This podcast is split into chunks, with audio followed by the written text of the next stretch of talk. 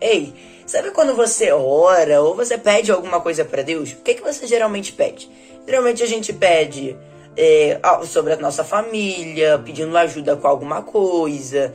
A gente pede dinheiro, pede ajuda para os nossos problemas. Mas eu quero te fazer uma pergunta, uma pergunta que também serve para mim.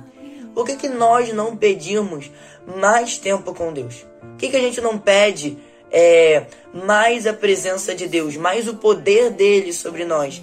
Que, que a gente não pede mais para Deus, mais momentos para lermos a Bíblia? É algo que a gente tem que se perguntar todo dia. Muitas vezes a gente quer só a bênção, porque talvez pedir mais tempo com Deus, talvez pedir mais momentos com Ele, mais o poder dele, talvez aparentemente pra gente não vale a pena, não gere nada pra gente. Ei, mas eu quero te dizer que não é isso.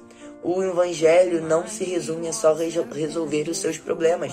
Tem muita gente que só se interessa pelas coisas do mundo. Ei, Jesus só vai se interessar por você quando você se interessar por Ele. Jesus só vai se interessar em te abençoar quando você se interessar em buscar a Ele. Tem muitas pessoas que querem receber coisas de Deus, mas não querem dar nada para Deus. Então que nós possamos refletir sobre isso. O evangelho, Deus ele não é um trampolim para você alcançar os seus objetivos, ele tem que ser o seu maior objetivo.